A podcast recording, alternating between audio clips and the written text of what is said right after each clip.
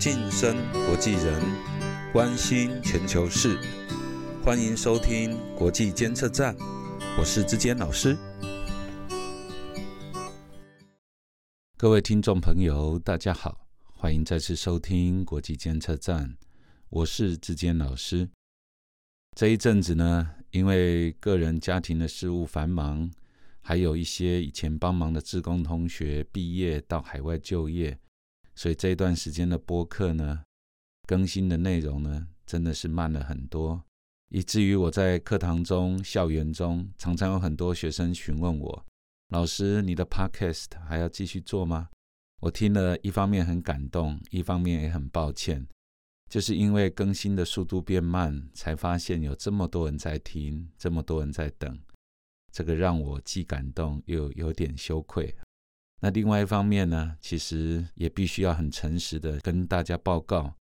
这一路走来，若是没有这些志工的同学努力的付出个人的时间，纯粹义务性的帮忙，这个国际监测站是不可能坚持到现在的。那同时，我也要请听众朋友们继续给予我们支持跟鼓励，那让我们可以在全职工作之外，还能够继续支持一个业余的频道。再一次谢谢您的支持与肯定，同时也希望我们能够继续坚持下去。上周呢，我们邀请了 Max 来谈了乌克兰跟俄罗斯之间的问题。那因为上一次谈的比较赶，所以我们今天呢，再简单的针对这一个部分做一个发展趋势上面的整理，也帮助听众朋友们在这件事上看到更多所谓哲学性的分析。希望能够让您在这些国际事务当中，能够看到一种人性，或者是国与国之间的发展趋势。我想各位也一定能够了解，乌克兰跟俄罗斯之间的战争呢，现在已经变成北约跟俄罗斯之间的一种实质上面的对抗。那同时间，另外一个架构就是美国利用金融上面的一种制裁，对俄罗斯造成了很大的压力。然而，最近我们听到美国经贸方面的官员、哈国际贸易方面的官员都再一次的重申，哈虽然他没有明讲，但是话里面的意思都很清楚，就是对俄国的这种制裁，其实还是必须放在中美对抗的架构之下来看。用一句很简单直白的话来说，就是对于美国而言，世界上真正的这种霸权的挑战者是中国，而非俄罗斯。虽然俄罗斯现在是一个很剧烈在在发生问题的一个区域，可是对整个全局来看，美国还是把主要的假想敌放在中国之上。那如果从这个中美对抗之下来看，俄罗斯跟美国之间在货币上面的战争，那你可以看到俄罗斯尝试的想要撼动美元独霸的地位，那用的做法就是把货币呢跟这种所谓的原物料之间去建立某种程度的挂钩。因为美金是全世界货币的共同基准，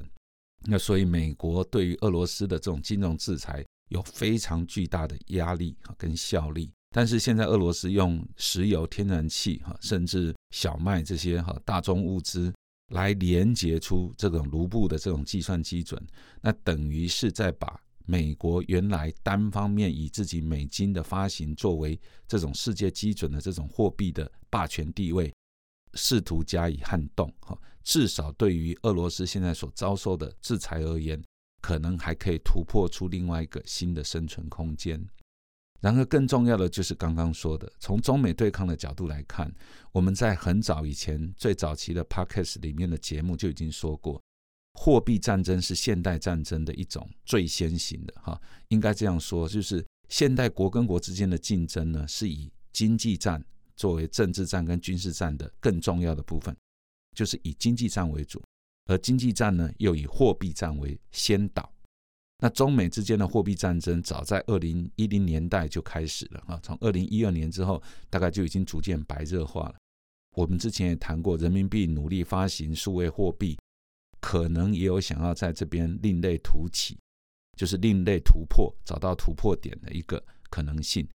那现在俄罗斯呢，用这种所谓的把卢布勾连到所谓的大宗物资，勾结到全世界都共同需要的能源的原物料，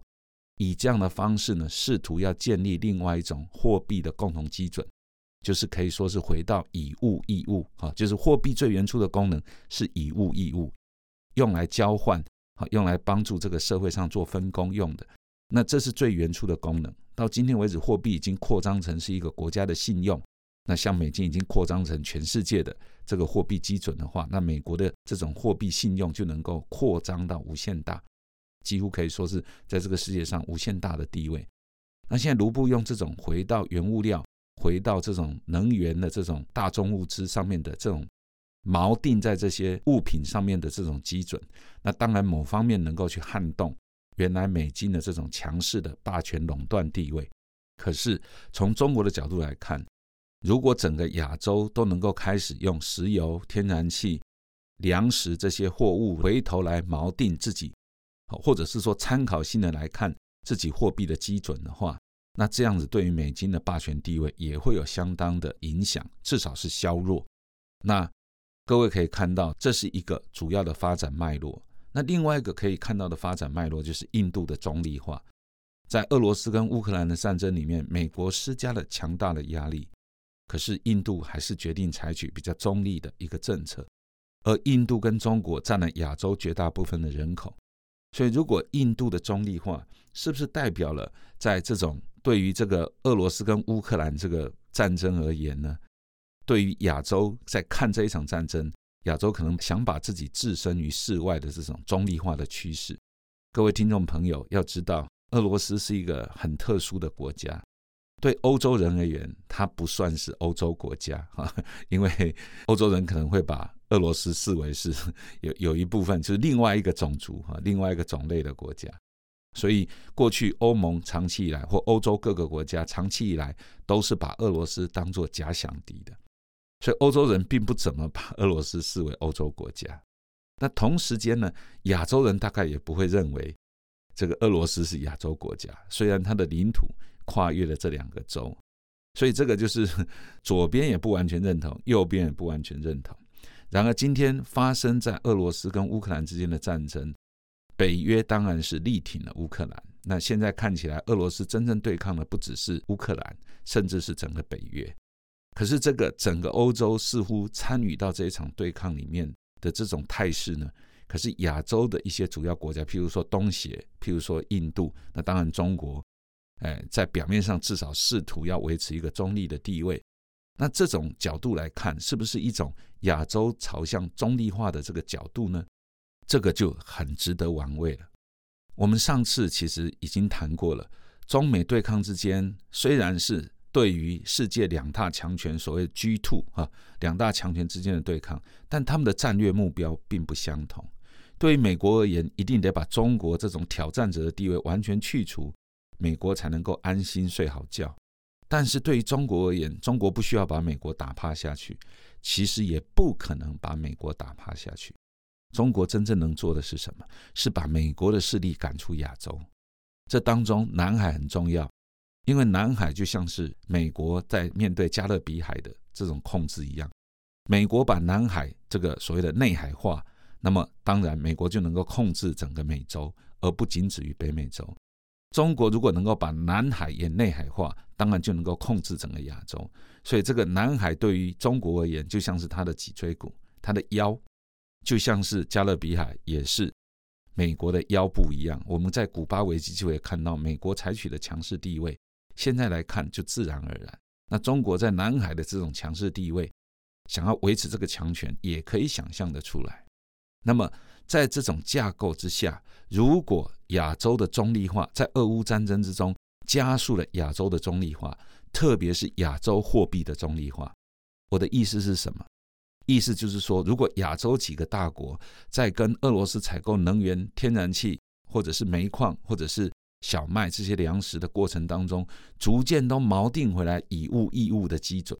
那么，在粮食价格高涨、粮食危机要发生、能源危机也正在发生的情况之下，再加上通货膨胀的情况之下，是不是亚洲会加速一种中立化的趋势？而这个中立化的趋势会不会有助于中国大陆把整个亚洲的势力整合在人民币的影响范围之内？如果这个趋势能够成功的话，那恐怕是美国不愿意乐见，而且对于美国的这个货币霸权。会有一个非常严重的挑战，因为我认为中国在二零五零年之前，只要能够把美国的货币势力还有军事力量在亚洲的力量加以削弱。我自己有个理论叫做篮板理论，就是亚洲如果被中国建立成是一个自己的禁区的话，就像打篮球在篮板下抢篮板的时候，如果这个底下就是中国的禁区，那么美国只能够短暂的进出，而不能长久的停留。假设这个情况是逐渐能够成功的话，那第一个先兆、最先的征兆就是人民币。那如果人民币在亚洲能够统一，能够发挥其整合亚洲的影响力，那就等于中国把亚洲视为自己的禁区，那美国的势力就会逐渐被孤立排除，而这当中东协跟印度就是居于最关键的地位。那我们从俄罗斯跟乌克兰战争之中，我们看到亚洲似乎有越来越多这种中立性的趋势。那这当中当然其中包括了美国长期垄断了世界货币的霸权地位，造成的不公平竞争，可能也有关系。